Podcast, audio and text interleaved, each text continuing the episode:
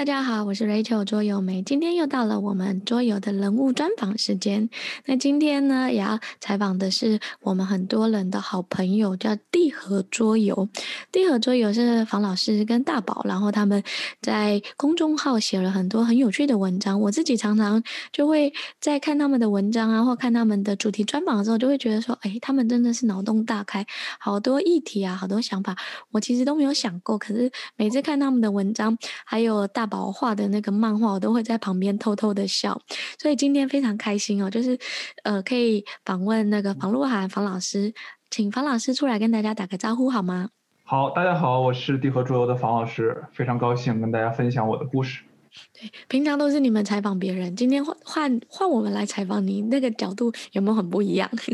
呃，感觉挺紧张的。对对对，然后突然觉得自己可能平常对嘉宾有些苛刻和严厉了，以后要注意一些。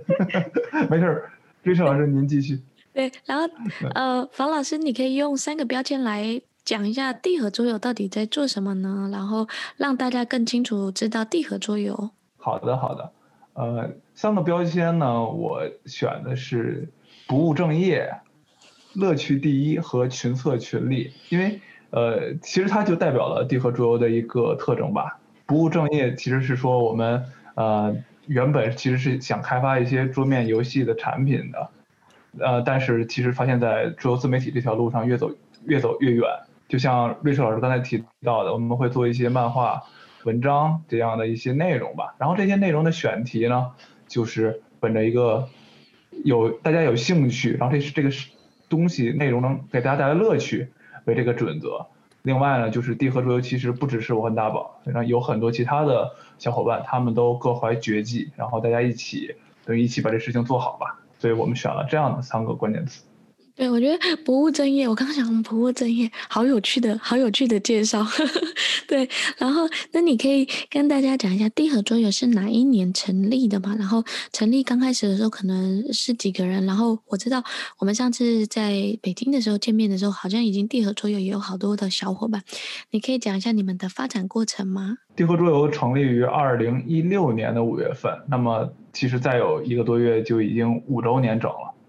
那一开始呢，其实比较简单，只有我还有大宝，还有我的一个大学的同学，我们一起。当时因为想的比较简单，觉得自己有能力可以开发桌游，而且也喜欢，想把这个作为一个副业去做。然后这五年多，逐渐的不断的探索吧，后来发现其实桌游行业，嗯、也不像想的那么简单，当然也不像想的那么痛苦。总之就是。在挫折中不断前进吧，呃，然后现现现在呢？现在其实我们的人要比五年前多很多。我们呃，当然大部分我们的地核的成员都是斜杠青年居多，会有一些其他的工作呀，或者是其他的事情嘛。那么平常呃闲下来呢，可能会用自己的业余时间来进行一些工作上的处理。另外呢，我们的成员也分布在全国各个地方都有。我们偶尔也会举办一些线下的聚会，那人数现在应该有二十多人了，对。现现在已经有有到二十多人，那多少人在天津？我想好像好有几个主要都在天津，是吗？呃，我天津大概有五五六个的样子，对，因为天津大家见面起来比较方便嘛，日常沟通起来也会方便很多。当然，现在其实网络很方便，比如说。此时此刻，我们跟 Rachel 老师就是通过网络来给大家进行这次采访，所以说也还好吧。那我来问一下，就是地核工作室其实一开始就是以公众号为核心嘛，然后又有漫画啊，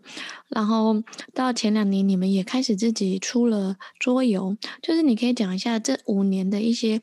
前三年大概是什么样的一个探索期，然后中间，然后为什么又中间有出了一个那个日记嘛，对不对？桌游日记，对，嗯、然后后面又做，是是是你可以说一下这五年来你们做了哪些事情吗？除了公众号为核心有粉丝。以外还做了哪些延伸？好的，好的。呃，其实我们做的事儿相当的杂，就正如我们刚才说的不务正业嘛，就觉得一开始就觉得哪哪边有兴趣就去做一点，然后就是也想不断的通过尝试去找到自己的方向吧。一开始呢，我们是想开发桌游，后来开发到一半，大宝就说：“你们光这么开发可不行，你们宣传需要跟上，然后大宝就过来，就是一起去做这个公众号的一些内容。大宝开始自己录一些有有趣的音频节目呀，他也会画一些漫画，做一些视频什么的。后来，呃，这大概持续了有三年吧。后来发现大家还挺喜欢这种东西的，就是就觉得还做还做什么桌游啊，就直接做公众号就行了。呃，当然中间就像瑞秋老师说的，我们做了一个桌游日记，它是相当于一个周边，是一个手账，桌游手账，让可以让大家记录自己平常玩桌游的一些趣事。呃，当然那个我现在更乐于把它归结于一个呃桌游周边产品吧，它其实是带有桌游媒体属性的一个周边。然后大概是这两年吧，从一八年开始，一八一九年开始，我们就觉得，嗯，就逐渐觉得做媒体。其实，对于行业的它对于行业有一些帮助，但是可能对于这个行业更重要的还是产品，得有好的产品，包括我们在国内在呃我们华语地区需要一些好的产品来奠定我们在这个整个世界桌行业中的地位吧。然后也是当然也是本着这个初心和梦想，我们又又有一点想做回以前的，回到最早的那条路上，就是开发一些桌游。那 Rachel 老师刚才也提了，我们在一九年的时候，在大陆这边众筹了一款游戏，叫《星河计划》，对，然后卖了几百套，然然后也有一些台湾的朋友也会买到这些，然后大陆的这边也有一些朋友来支持，当然更多的，呃，有很多就是我们地核桌游的公众号的听众，是我们的用用户，也非常感谢他们吧，我们第一次这个也算成功了，当然这个第一次成功之后，我们也积累了很多经验和教训。啊，然后后面呢，我们就想继续做下去，啊，然后就是所以说未来的几年，大概我们还会以这个产品为主，当然我们的内容也会不不停的就跟大家就是继续的更新，因为我们觉得现在已经离不开我们的这些地和呃的用户和我们的粉丝，我觉得每天能跟大家交流分享是一件特别开心的事儿。对啊，你说大，大概就是这样。你说到内容更新这一块啊，你可以跟大家聊一下，说，哎，你们大概现在有哪些类别跟哪些主题？因为其实我自己，我们有那个桌游师资班嘛，那桌游师资班其实有一题就问他们说，请大家写下那个桌游的媒体。对，然后是玩家端的人会写到你们，可是非玩家端的人就找不到你们，也不会写出来。所以你可以讲一下说，哎，你们大概你们的公众号大概写哪些相关的内容，然后让大家或听众啊，就是可能不认识你们的，可以想，哎，想要找什么讯息可以找到你们。嗯嗯，这个这个问题，我觉得可以让大宝来回答，因为。大宝现在主要就负负责这个公众号的这个板块嘛，来吧，大宝给大家介绍一下我们的主要板块。现在地核桌游确实，它更面向的是核心的一些玩家，就是我们常说的比较 geek 一点的这个桌游玩家。那么这些玩家平常他会深度的关注桌游行业的一些资讯，比如说他们会去 BGG 看有没有什么新的游戏呀，会时刻关注国内外众筹的动态啊。那么我们，因为我们本身也是这样的玩家，所以说我们会把我们知道的一些情况，还有我们日常生活中的一些呃作为玩家的一些感受吧，放到我们的内容里。所以吸引的目前其实主要还是这些比较核心一点的玩和比较核心一点的玩家。然后呃，所以说可能就会出现呃核核心玩家对我们是比较了解的，但是要比如说在跨跨出这个领域的话呢，那可能大家对我们了解并不是很多。那当然，我们这几年其实也在逐步尝试一些东西，比如说在呃儿童桌游这方面，我们会有一些跟一些儿童桌游厂商会有一些宣传上的合作呀，包括其实 Rachel 老师这边我们也合合作办过线下活动，效果也是非常好。呃，也通过这样的跨跨圈嘛，也逐逐渐的呢，也能认识到更多的呃跟桌游相关的一些呃。群体啊，或者是呃一些不同行业的，比如说教育的、培训的，呃对，再比如说这种呃甚至说一些，比如线下可能会经营一些呃娱娱娱乐的这个像桌游吧呀，或者是现在剧本店啊、密室啊，其实我们也会偶尔的设立。当然，我们的主要的目前的重心还是在核心玩家这边吧。呃，然后说到我们的这个媒体的分类啊，其实。呃，我们其实就分两大类，一一类呢是比较严肃一点的，我们叫它严肃桌游学，他们主要是以文字来表现的，包括一些文章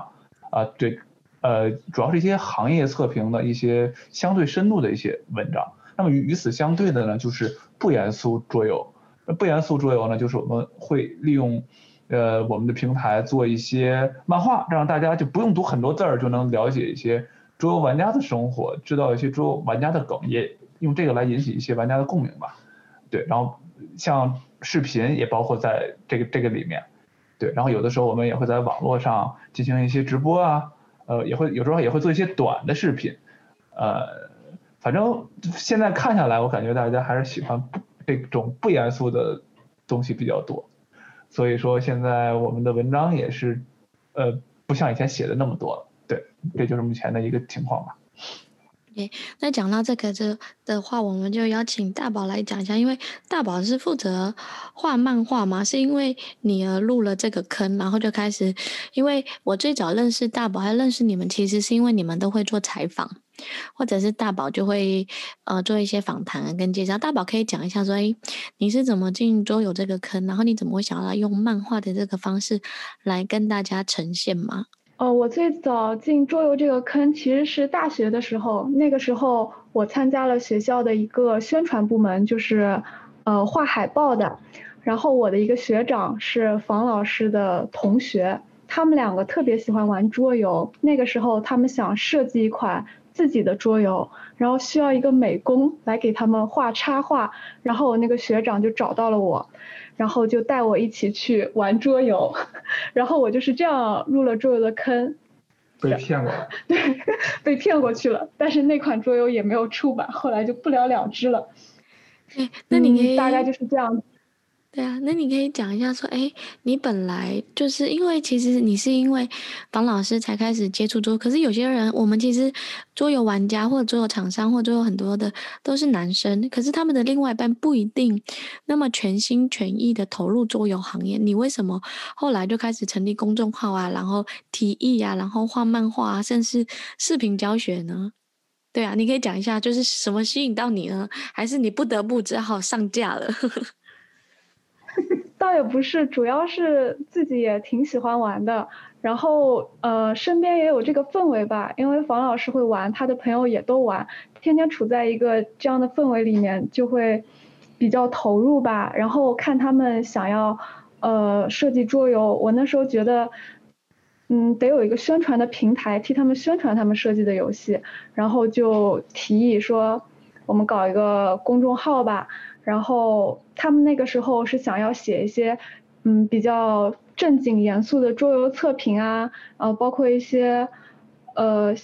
反正就是比较核心一点的东西。但是那个时候我算是一个萌新嘛，而且我又比较喜欢一些，嗯，比较有意思的点吧，而且我也不喜欢看那些比较严肃的东西，我就说，要不我来做一些比较，嗯、呃，简单，然后又。呃，在桌游圈里不太常见的内容，比如说音频或者是漫画这样的内容，我觉得这样可能更能让人来看，更加就是吸引一些圈外的人或者是一些萌新小白来了解这件事情。因为那时候我自己就是个萌新，我就站在那个角度想，大家会喜欢看什么，然后才会有了一些像是漫画以及一些。嗯，比较简单的教学这样的视频这样出来，我可以跟大家讲一下，就是那个大宝的视频啊，是我们在课堂教学的时候，我觉得最好的视频的示范。所以每一堂的学员都会认识大宝，不一定会认识房老师，可是一定会认识大宝，因为呃，大宝教拼了小鸡的那个视频，是我们在那个儿童桌游师资班考核，就跟他们说这个是最好的标准，你们就跟着这个标准走，就不会错了。对，哇，谢谢。对，给打个小插曲，顺便给，因为我真的觉得大宝在做视频教学上，还有我觉得可能是因为他自己也会把它当成他是一个新的用户，所以不会像玩家或设计师在教游戏规则就觉得说就理所当然的这么的简单，因为其实桌游有些规则很复杂，或者是开始的那个 setting 啊，画面要怎么样进来，我觉得大宝在这边做拆解的部分，我真的觉得是。做得很好的，所以我觉得，嗯，就是地核桌游可以有那么多一部分要归功于大宝，把东西简化，让门槛降低。那可以讲一下，就是你们有些时候的这些专题啊，因为大宝其实要常常产出嘛，公众号更新会有更新的问题啊，有素材的问题，你们是怎么样开始想这些有趣的话题啊，或者是做一个专题，大概要花多久的时间去策划跟构思呢？这个这个其实我特别想跟大家分享。呃，我们因为刚才说了，有很多小伙伴我们一起在做地核这个事情，所以说我们有一个特别是我特别喜欢做的事情，就跟大家一起开会。是我们的会议就是那种头脑风暴，而且是不用负任何责任的头脑风暴。那么每个人都要分享一下你最近遇到的好好好好玩的事儿、有趣的事儿，不一定是跟桌游有关啊，总是总总之要好玩，当然跟桌游有关就更好了。然后也不用考虑这个事情能不能被用于，呃，后面做内容啊，就是简单的进行分享。然后往往这样的话，大家就能聊得很开心，因为确实能长很多的见识。那么在聊天之余呢，就有很多点子、好的点子、有趣的事情就能被记录下来，然后沉淀下来，最终转化为，呃，公众号上可以刊发的一些东西。对，这是一个我们。地核团队内部经常做的一个事儿，也推荐给推荐给大家，特别好。另外呢，我们还有一个，就是我们有，呃，我们有地核群，我们是在微信上建了很多群，里面有很多我们地核就是看地核内容的朋友们、玩家们。然后呢，我们会每天都会组织他们来线上做一些有趣的互动。那么经常大家互动起来就，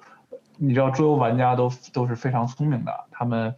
的脑洞都是非常大的，他们就会说一些很很有意很有意思的事情，那么这时候大宝就会在里面潜水，然后偷偷把那些东西都记录下来，然后可能过过了几天，就有群友发现自己在群里聊的内容就被转化成漫画内容了，或者是被转化成其他有趣的形式，就会刊登出来了。那么作为回报呢，我们也会给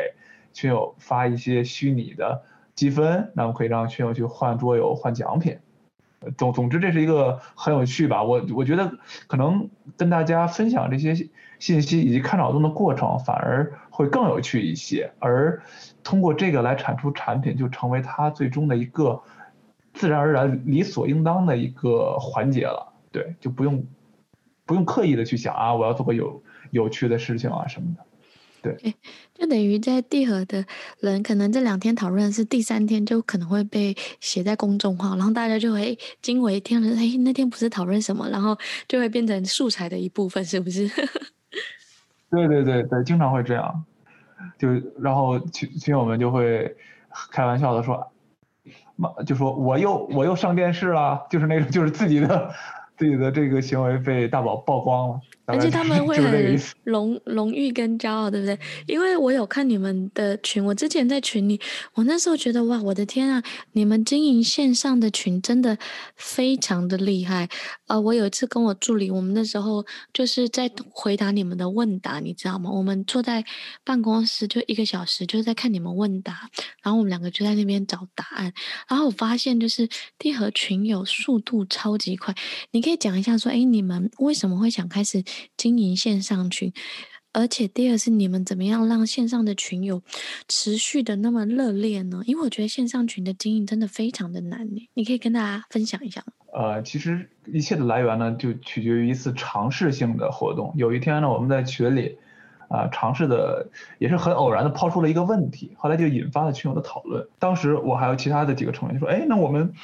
是不是每天都可以这么做？就是每天。让群里有都能有一些东西可以讨论吧，因为当时其实有很多桌游群，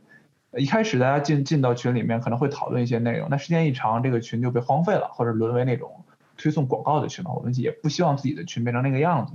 于是从第二天呢，就说干就干吧，我们就开始尝试了。一开始呢，就像瑞秋老师说的，会有这种问答题，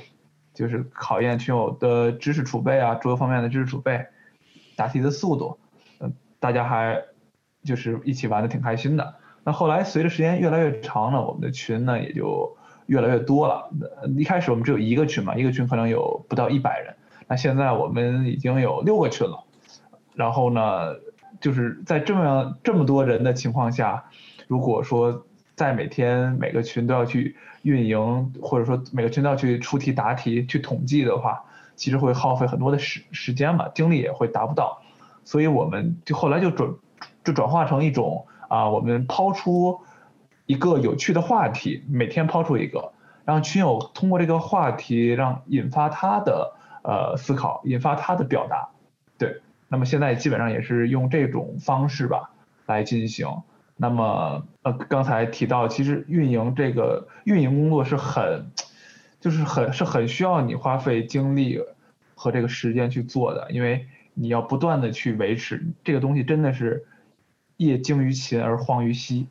对，所以说后来幸好也是有非常给给力的小伙伴，比如说我们的保重同学、PY 同学，我们一起来做这个线上的活动。那么这样的话，其实就比以前要怎么说呢？效率就会更高，然后内容也能准备的更加充分吧。然后没没就是没想到的是。群友们还非常喜欢这种形式，然后每天都已经成为一种啊、比较有仪式感的行为了。每天九早上九点钟，也可能我觉得大家可能也想偷懒吧，想再去在网上摸摸鱼那种。但只要九点群活动晚了几分钟或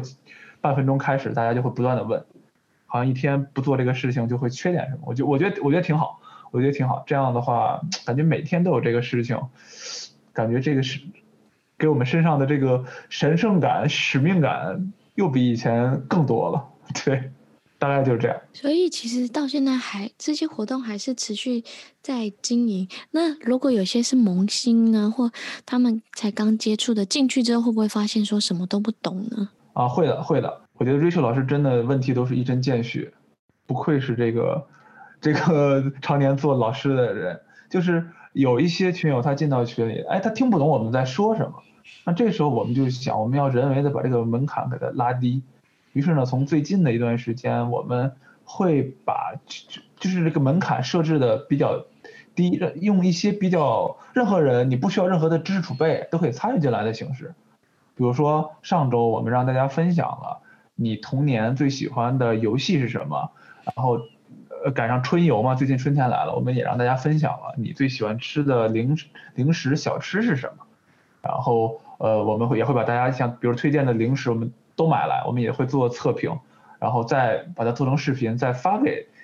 群友看。就总之是很有意思，就是大家会不断的这样进行一个互动。所以你们其实现在已经把桌游变成生活化的一部分的场景，对不对？把场景已经融入他们里面。我记得上次，嗯、呃，好像有人就问我说，他们在群里讲“春春了”是什么意思？他说他这个不懂，他想了好几天哦。他后来还是问说：“Rachel 老师，他们群里大家在说‘春了’，春了是什么意思？”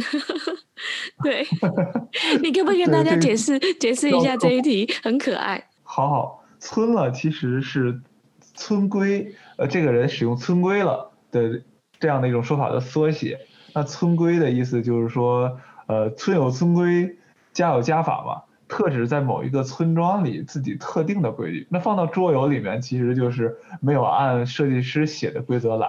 而是自己使用了一套自己认为正确的规则来进行。当然，有的时候可能是，呃。被动的，就是他不知道自己犯了这样的错误，有的时候可能是主动的，为了让游戏更加好玩或者达到某种目的吧，这就是村规的解释。我刚刚特别问这个，就是让听众有些时候，如果你在听，就是因为这个在桌游玩家的核心的族群里面，很常会讲到这一件事。可是，一般人大家会想村规是什么意思？就是大家都嘻嘻哈哈的笑，可是就这样带过去。所以我想让房老师特别来把这个来解。解释跟介绍一下。那另外一个就是刚刚也讲到你们的，呃，从公众号嘛到社群嘛，那你可以讲一下现在就是主题大概有多少人在写公众号的内容，然后分分成哪哪几类呢？因为我记得有一个叫桌游众生的这一个嘛，就会有采访嘛，然后有一些是行业界的新闻，你可以跟大家讲说，哎，你们现在组织大概就是怎么样去规划，然后有多少个作者？可以可以，我们的作者其实。呃，我们我们是这样的一个模一个模式，我们作者不是特别的固定，一般就是说，因为每个人有自己的知识结构嘛，他会有自己擅长去写作的部分，对，所然后呢，平常会以这种大家呃刚才也说了，开会去讨论一些有趣的选题，会开一些选题会，然后每个人根据自己的特长去做一些相关的内容。啊，包括 Rachel 老师刚才提到的，之前我们做过一些采访类节目，做过一些这种行业分析类的节目，包括我们也会每周都会做桌游资桌游资讯，对，然后呃这些都是以文字的形式来体现的。那么未来的呃说到未来的规划呢，我觉得未来我们也会嗯，其实我们未来的一个。比较大的计划是在文字上面，我们会做一些精简，对，让大家读起来呢更加的轻松，更加的呃愉快，然后门门槛呢会更低一些，对，然后从一相对来说用一个更快的时间呢去获获得一个尽可能全的知识，或者是了解一些桌游啊、桌游文化呀、桌游玩家的生活呀，这是一个大的方向。然后我们也会呃一个未来重要的方向呢，就是我们会降低。文章创作的门，文章创作的门槛，比如说我们在这周，其实就在这这周，我们发了一篇介绍兵棋的，这是我们以前很少涉猎的一个方面，就是军事背景的一些呃主题的桌游。那么我们会站站在一个你啊，我我完全不知道，我完全不知道兵棋是什么这样的情况下，然后我们去写一些呃它吸引人的点，然后可能会吸引到一些人去尝试啊怎么样，然后以后我们也会在这个方面多做一些。文章，然后呢，除了文章这这个这个方面呢，我们会把一些以前的文字内容呢，转化成可以看的漫画或者是可以看的视频，呃，比如说以前我我可能我介绍狼人游戏的这个历史吧，我会写很多，可能写一个四五千字、五六千字的一个综述，从头到尾怎么这个具体是怎么回事儿。当然你在后台翻数据，你会发现其实这种文章的完读率啊会相对比较低一点，因为它实在太长了嘛。因为现在大家都比较繁忙，所以我们也是在近期做了一个尝试，我们把它拍成了视频，然后发在了我们的 B 站上、哔哩哔哩的一个账号上。呃，其实效果还是蛮不错的，有有几万人都会去看，而且完播率也很高。后来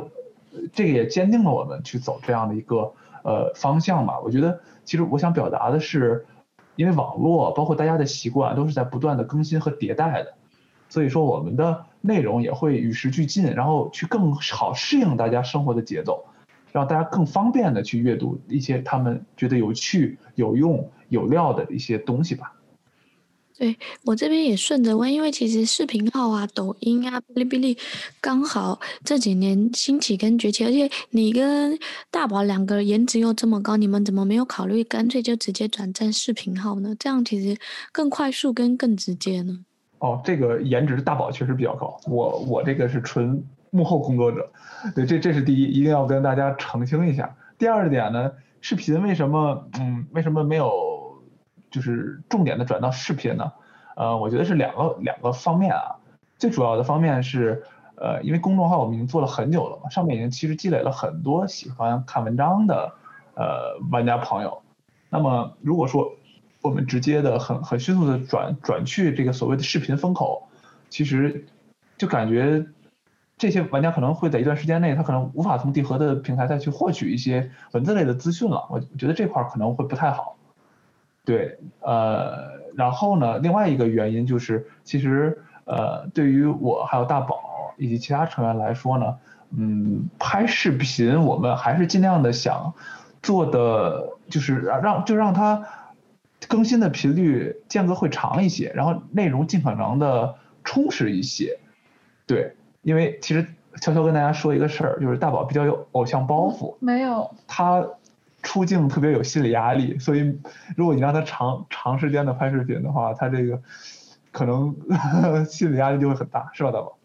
其实我是比较喜欢做一些幕后的工作。啊，你也喜欢幕后？嗯，我就是也不是。也稍微有点内向吧，不太喜欢就是出镜。对对对，我们都是幕后工作者，所以我们视频经常是，经常是不露脸的，都是大宝画的漫画人物在上面说话。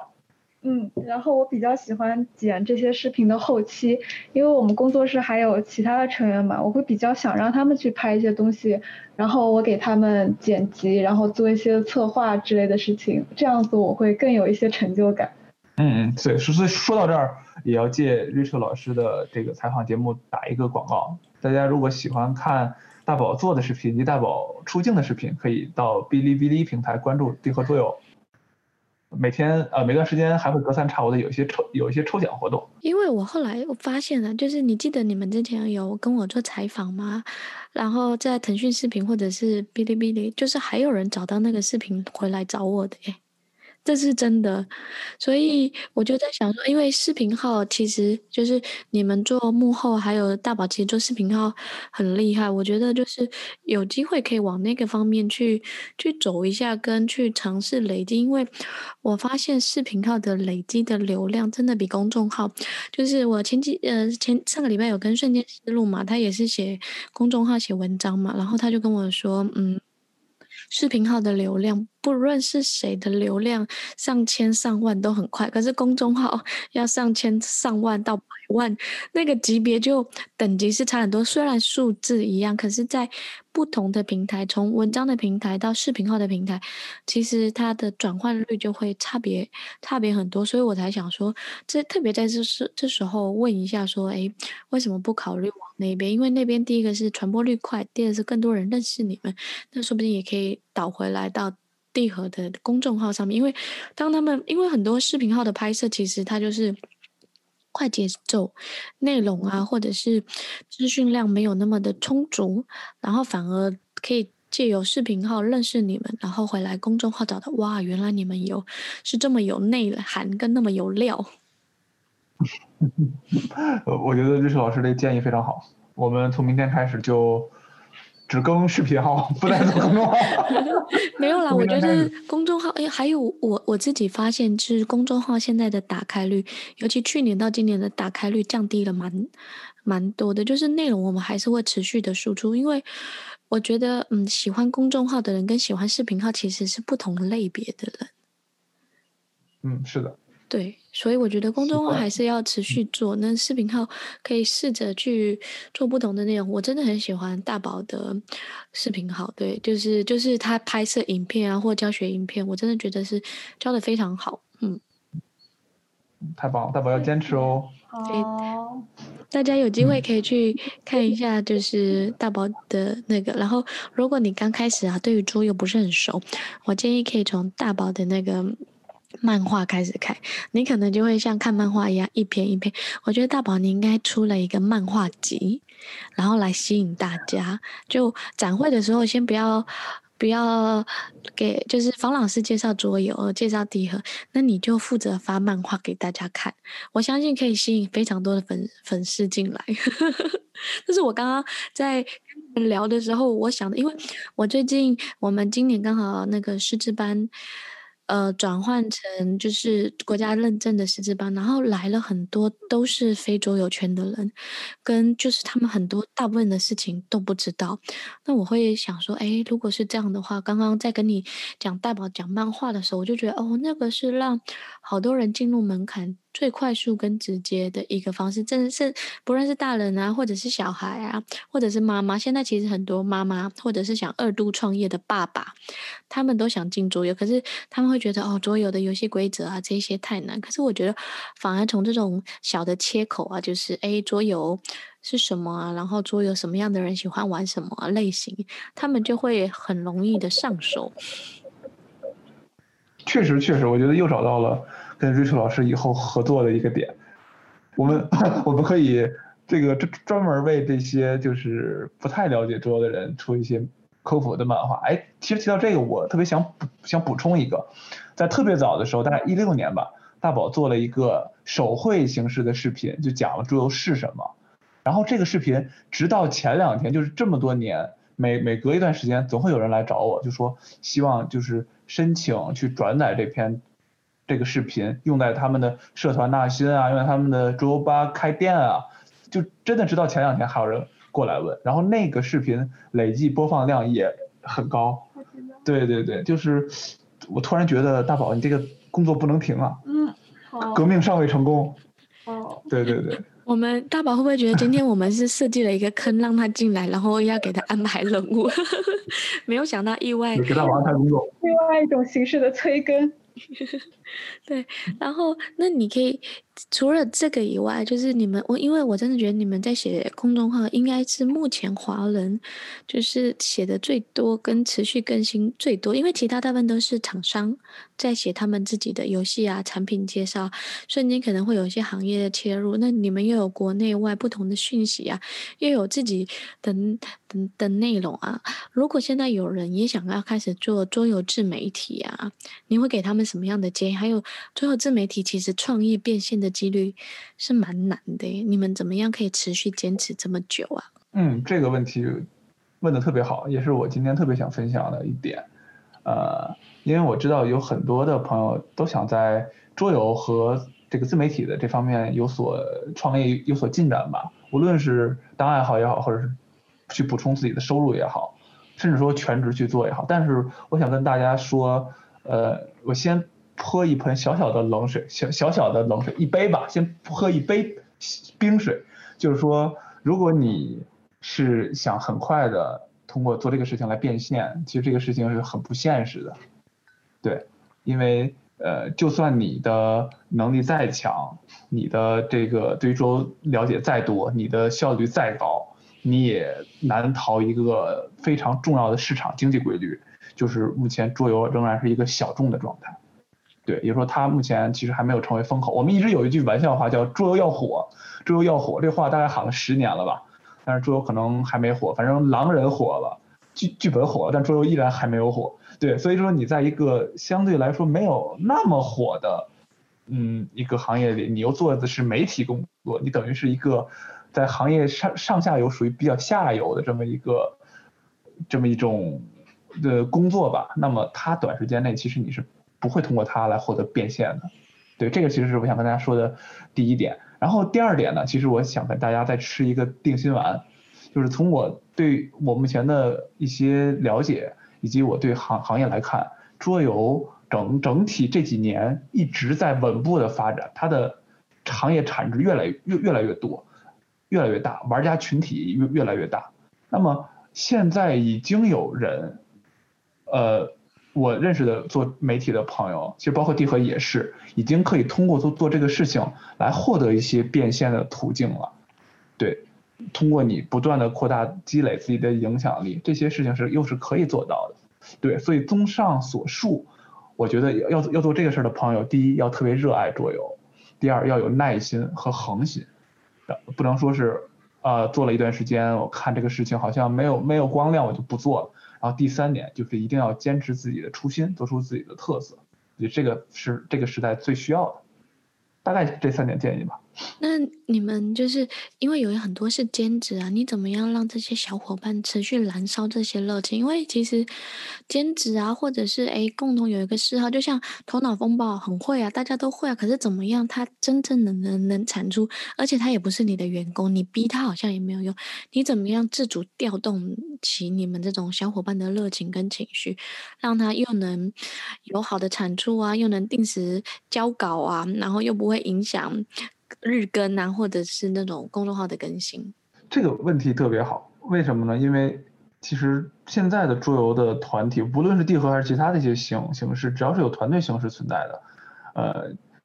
它其实是我们不能以传统的公司管理的方式去看去看待。你说我我成立一个公司，然后给大家定 KPI，我定每个人的任务量，然后让大家按照这个去做，每每天要更多少，每周要更多少，这个东西。会扼杀大家的兴趣，包括其实包括你自己也一样，你也无法就是通过我要我要求自己靠毅力去做这个事儿，我觉得太难了，真真的太太真的太难了。这个事情，呃，真的我觉得是更多的是一个从呃怎怎么来怎怎么说呢？用用爱发电吧，开始，然后逐渐到能找到一些方向，找到一些亮光之后，大家要。要去坚持，然后，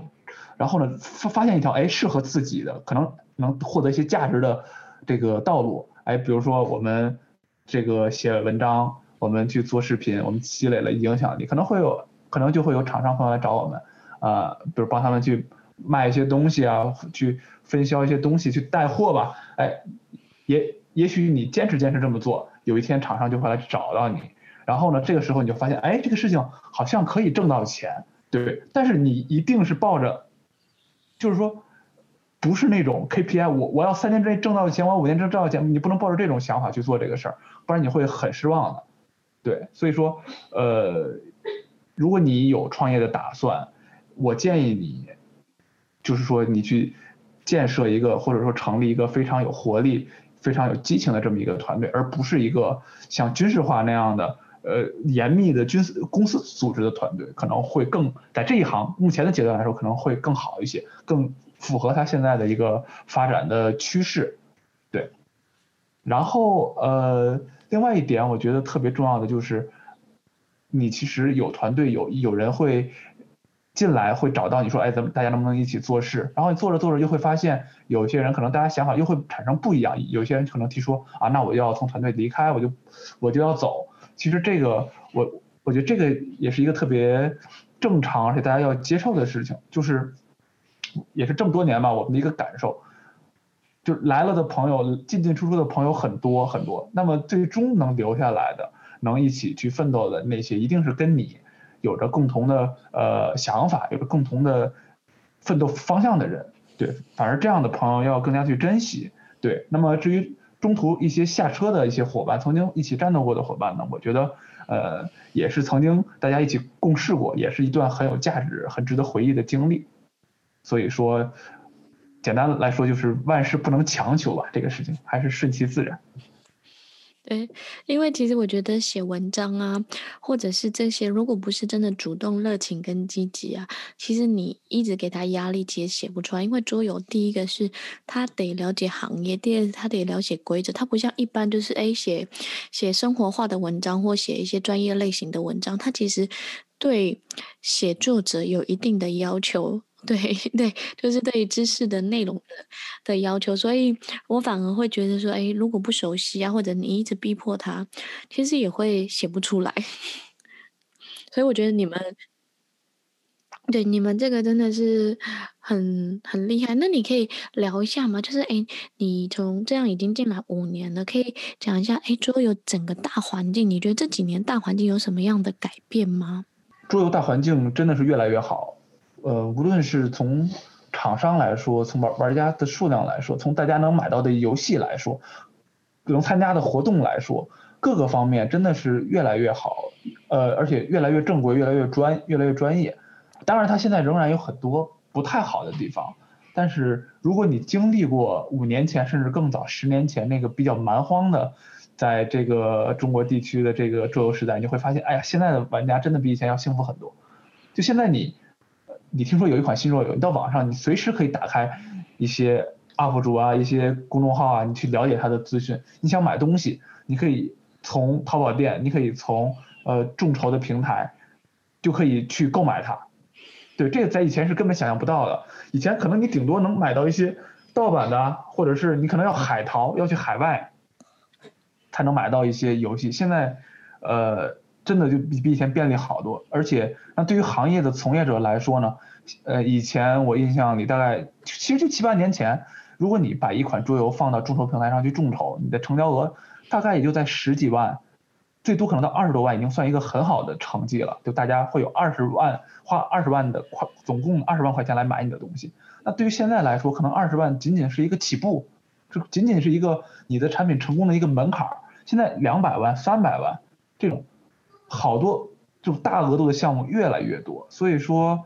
无论是玩家还是说从业者，现在都是一个特别好的一个时一个一个时一个时代。所以说，我其实从内心我是希望更多的人去进入这个桌桌游行业，无论你是以玩家的身份还是以从业者的身份，让这个行业更加的繁荣。那你可以聊一下说，哎，你们接下来还有什么发展计划？不论是产品的发展计划，或者是还要出一些周边吗？可以可以跟大家讲讲一下吗？刚才也说了，我们最近其实一直在做桌游的开桌游的开发嘛，呃，然后我们今年计划会有两到三款游戏，我们会拿出来跟玩家见面，呃，我们思路也跟以前不太一样，我们也是想更多让更多人去接触到桌游嘛，所以说会选择相对青涩一点、毛毛线，毛线就是说呃比较简单的、适合大家聚聚会的这么一类的游戏，那么我们。啊、最近叫以讹传讹，这个游戏非常有意思，大家就我们让玩家在这个游戏中扮演鹅，然后就是那个那个动物嘛，就那个鸡鸭鹅的鹅，然后他会目睹一个凶杀案，然后他要通过自己的肢体语言，因为鹅它不太会说话，他要通过自己的肢体语言，把犯罪嫌疑人还有这个受害者的形象，通过这个口耳相传，就是我给下个人表演，下个人又给下个人表演这种方式。就是用这种以讹传讹的方式，最终传给警探，然后警探能不能破案呢？就看中间这个信息传递的过程中有没有一些，呃，被曲解的信息。然后这个游戏现在我们最近一一直在试，一直在试玩，加入了很多有趣的互动和规则，呃，估计今年就会跟大家见跟大家见面了，对。然后呃，那像这样的啊。那你们这个会走众筹平台吗？还是会直接上架呢？因为你们之前的会透过众筹来进行。啊，会走众筹平台，因为呃众筹上面其实它上面会关注众筹的人很多嘛，它相当于一个让大家更快的知道我们在做这么一个事儿，当然也会结合零售吧。对，那刚才说的这个其实就是我们未来的一个主要工作的缩影，我们会在未来的几年时间。多开发一些有趣的游戏，然后呃，逐步的从一个纯媒体的平台变成一个有自己桌游产品的平台。当然，这只是我们的第一步，我们其实还有个更远的理想，就是希望把我们已经呃设计、已经在运营的一些自己的 IP 形象，比如说我们的漫画形象啊，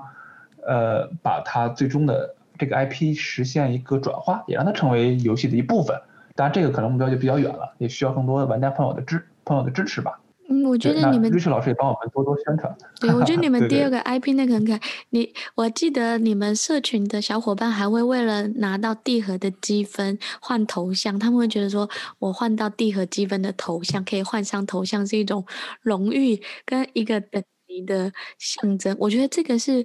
你们做的很好。尤其我记得在天津的那一场线下活动，其实地核工作室，然后跟我们一起在线下办的活动，那一场来的七十多个人呢，应该是就是非常好。因为在天津，如果在北京，可能对，就是。办这样的活动可能比较容易，可是其实我觉得地核工作室的那个粉丝的粘着力是少数自媒体粘着力非常非常强的一一个部分。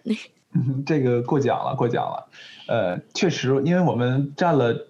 漫画的便宜嘛，大宝呃特别他特别喜欢创作这些漫画。那其实现在如果你是桌玩玩家的话，你到呃一些魔点平台啊，包括一些桌游平台吧，你会看到。各个地方，包括公众号的留言区，包括众筹购买区，各种评论区，你都能看到顶着我们，呃，所谓地核头、地核漫画头像的这样的玩家。对对对，就是这个，我觉得挺有趣的。这个是我们也没有想到，就是大家会这么喜欢这个东西，也是始料未及，也非常的惊喜。因为那个东西，呃，我们是想把它成为一个，把它做成一个桌游玩家特有的一个一个符号，就一看到这个啊，知道我是一个桌游。一个桌一个桌游人，对，就他会有一种归属感在，这个东西我觉得是特别重要的，对，然后就这个东西肯定会带来粘着力嘛，因为他其实能给你归属感，他知道啊，有有跟我一样的人啊，我们都有着类似的爱好，我们都有着共同的生活方式、思考方式，我们甚至都用着看起来差不多的头、差不多的头像，对，这个事儿真的蛮有趣，也是不断的玩家的。跟我们的互动加入到这个事情里，我们把这个事情再反馈给玩家，一波一波这样把这个事情做到今天，就非常有规模，非常有趣，就形成了一种感觉地核特有的一个文化，这个我感觉是一个特别令人兴奋的事情。对，因为我觉得这是地核的话，所以我想说让大家知道，有些时候不要认为说，哎，自己在经营自媒体，好像跟粉丝其实是很远的，可以透过一些方式啊，一些仪式感的方式，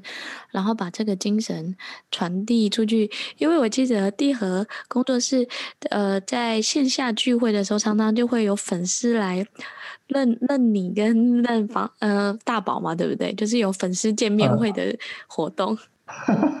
主要是大宝的粉丝，我我没什么粉丝，对，只有只有大宝他们都会来让大宝帮他们现场手绘头像，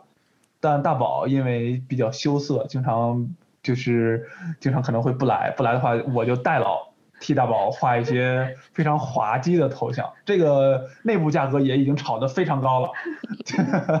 对，对，我要帮我要帮大宝讲一下话，大宝不是那种高冷的美女，她是有些时候真的比较害羞，跟比较内向一点点，所以大家看到大宝的时候啊，就是嗯，不用。不用讲说，哎，他好像不理你，不会。大宝其实人很好，对，只是他有些就是比较害羞一点。因为我记得我们上次在上海采访的时候，我想说大宝在视频面前侃侃而谈，应该没有问题，所以没有人挤他。大宝就偷偷跟我说。老师，你先说，我在后面，对就好了。然后我就觉得他真的好可好可爱。所以为什么我们这集想要特别采访你们的一个原因，是因为可能很多人看到的是你们在媒体上啊，或在视频上那个外外显啊，或者是活泼的一面。可是其实我觉得你们是用心在经营桌游的内容，然后想把桌游的文化啊、价值啊、意涵，透过更生活的风。生活化的方式让大家认识跟了解，所以我也希望透过我来采访你们，可以让你们的粉丝又重新认识另一波，就是另一个面貌的你们。嗯，太好了，我觉得这个一定要多以后多采访我们几次，对 对，想说的话特别多。那 最后我可不可以让房老师跟大宝讲一下，说，哎，用一句话来总结啊，桌游对你而言是什么呢？我觉得桌游对我来说，它是我的梦想，也是我愿意奋斗终生的事业。它不但让我邂逅了爱情，还让我拥有了更多的朋友，拥有了更伟大的友谊，还有更更热烈的革命友革命友情。我觉得桌游让我的人生变得更幸福了。就算它可能没法让我怎怎么来讲，可能没法通过它来实现所谓的财务自由吧。或者说短短时间内，嗯，他没有没没没有这样的办法，但是我觉得到目前为止，他能给予我的东西已经让我很满足了，所以我特别感谢这个东西，也非常觉得能是非常幸运吧，能通过这样的一个文化，让自己的生活有别有一番色彩，而不是说，呃，可能像更多的。人一样，也许可能不沉迷电脑游戏啊，或者是过着相对来说，呃，没有那么多爱好的生活。其实我那个生活对我来说是挺难熬的，但是桌游其实解把我从那种状态中解救出来了，我觉得特别好，特别感谢桌游。那大宝呢？我觉得桌游已经是我生活当中不可或缺的一部分，就像房老师说的，它给我带来了很多，包括爱情，然后友情。因为桌游，我真的认识了，就是嗯，可以说是大学毕业以后吧，认识最要好的朋友都是通过桌游，呃，获得的。然后嗯，桌游确实是我和房老师的一个梦想，我经常。会这样跟自己说：我每天做的事情能不能让国内的桌游环境变得更好？能不能为桌游？我真的有这样的想法，我就说哪怕是一点点，我虽然不可能通过它，呃，获得很多东西吧，但是我就觉得我是在做一件很有意义的事情，就觉得哪怕能让这个行业更好一点点，好那么一点点，再一点点，那都是很有。意思的事情，因为确实是很喜欢桌游，嗯，大概就是这样吧。对，OK，对，好，那非常感人，就这这一段话，就是你们应该算是少数桌游圈里的情侣情侣档，而且大家都认识，一个负责内容啊，一个负责运营啊，然后大家。其实对地核还有对于你们两个都是每次看到你们都是非常的快乐跟开心，而且你们常常会有很多新的媒媒材跟素材啊，让大家眼睛为之亮。我觉得你们就像是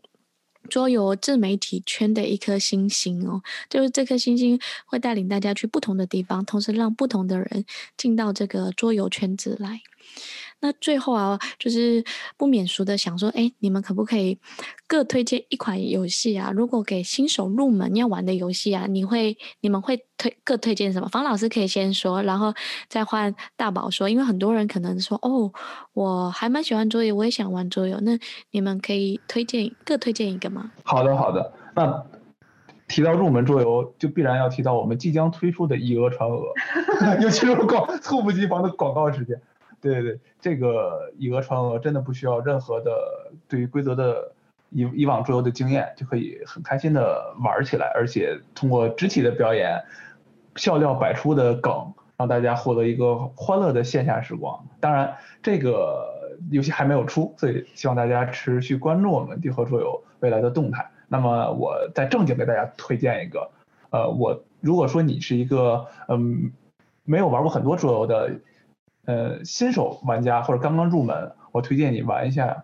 呃。就是叫现在叫画物语，对，以前以前它英文叫 Dixit，就是 D I X I T，这款游戏我个人特别喜欢，我相信你也会喜欢，因为第一它没有文字，这样的话你就不会说看一些密密麻麻的文字会很烦。第二，它的每张卡牌上的图片非画的非常的有艺术感，非常的好看。第三呢，它能让你通过游戏呃了解，哎。让你在朋友之间建立更多的默契，让你们彼此更加的了解，彼此更加的呃发现一个更不一样的彼更不一样的彼此，对，所以这个东西它也很有来头，它是一个国外的心理呃医生心理学者专门设计的一个游戏，也是结合自己日常的一些心理学的实践做的这么一款游戏，然后一经推出呢就非常的火爆，已经风靡数十年了。然后中间也出了很多很多的后续的扩展，其实就是新增了那个带有不同精美的卡片嘛，就不不同精美的插画的卡片。然后直到现在，这个游戏的历史地位也没有人能超越，所以说特别推荐大家玩这个《画画物语》。大宝呢？我给大家我的想法跟冯老师可能不太一样，冯老师推荐的是一款非常简单的一个。嗯，考验默契的一个游戏，但是我比较推荐的，呃，游戏，我比较推荐就是新人玩一些稍微带一点点策略度的游戏，因为我感觉很多人玩桌游的话，他可能会把桌游当做，呃，一种娱乐方式嘛，就是他可能想去看电影，想去玩密室，呃，想去唱歌，哦、桌游好像也可以，但是。嗯，真正能让他们体会到桌游的乐趣的点，应该是一些带有策略，哦，策略程度的这些东西，会让他迷上桌游，让他觉得这种娱乐方式和其他的娱乐方式有所不同。所以我反而推荐大家玩一些带有一定小小策略度，能让他感觉到一定爽点的游戏。那我就推荐大家玩七大奇迹吧，因为这款游戏，呃，我当时第一次玩的时候。其实还是蛮震撼的，也不说震撼吧，就是以前没有接触过这种机制的游戏，就是它会涉及到一些你不玩桌游的话，呃，不了解到的一些机制机制，比如说轮抽啊，呃，然后通过这个游戏你可以动一点脑子，然后打出一些很厉害的操作，一个流那种 combo，然后让你有一定的爽感，然后会反而会让你。觉得桌游这个东西和一般的娱乐方式不太一样，让你迷上它，感受到它的乐趣。我，大狡猾还是大宝狡猾呀？因为我就觉得有，因为你要是推荐一些非常毛线，虽然好像呃入门很快，但是他会觉得就是一种玩具，不会觉得它和一般的娱乐方式有什么不一样。大宝真的是为桌游行业的厂长，天天日思夜想啊。真的向大宝致敬，没没想到我的枕边人竟如此伟大。对，我觉得这一段也很可爱。对，我这这一段也很可爱，就是因为我一直想说大宝会推荐毛线游戏，然后房老师会推荐一个那个就是玩家核心的游戏，我可能还要再帮忙解释。没想到房老师推荐就是我自己也很喜欢的那个 Dixit，就是我们其实 Dixit 在我们的课堂当中或者是我的活动当中，其实我们在前两年，就是二零一四年的时候，我们大概写了二十个版本的 Dixit 可以怎么样玩，运用在什么样不同的场景。然后，然后嗯我刚刚就很好奇，我一直在猜测跟推测，因为大宝他也平常喜欢玩毛线类型的游戏嘛，然后我就在想，嗯，他今天会推荐哪一个游戏？没想到他讲七大七大奇迹，然后让我着实眼睛为之亮，说，哎，对耶，推荐游戏有时候可能要让他要。像一个挂钩一样把它勾上瘾，让他觉得哎，这个游戏我没有玩过，跟他过去的经验跟体验不一样，然后就会让他着迷。这也是今天我在访谈当中另外发现大宝的不一样。我觉得方老师，我们应该可以再录几集。我猜大宝有很多内心的话，从来没有在你们面前展示过。大宝隐藏的太深了。因为这个其实是我自己个人的经验，因为一开始我就是个萌新，房老师他们带我玩的第一款游戏就是《话物语》，就是我是觉得很好玩，但是，嗯，确实没让我真正觉得桌游是一个特别勾我的一个钩子吧。也是后来我们玩了一些很有策略的游戏。那些游戏我总是被房老师他们碾压，然后我就特别不服气，我就自己去做攻略，然后那个时候玩了一一个种种族对抗的游戏，我就把每一个种族都研究透了，然后去再跟黄老师去玩，把他给狠狠虐了好几次，我就觉得桌游太好玩了，要通过自己动脑子，然后把别人赢了。很有意思，然后就是，所以是我个人的一些经验。所以我天天天天玩毛象，被虐怕。非常谢谢那个。呃，地核工作室的房老师跟大宝来来跟我们聊，从一开始他们讲说地核他是怎么样开始，其实本来是就是真的要出版游戏，然后后来发现说，哎，很多人不认识桌游啊，他们想要降低这个门槛，所以就从公众号啊、画漫画啊，然后找一些有趣的议题开始切入，然后没想到，哎，这几年又转过。生回来说：“哎，不要忘记初心，还是走自己的开发桌游产品。那其实我听到你们刚刚讲那个以讹传讹，我一想到那个画面啊，跟那个文字，就是用双关的方式来进行，我就觉得非常的非常的期待哦。”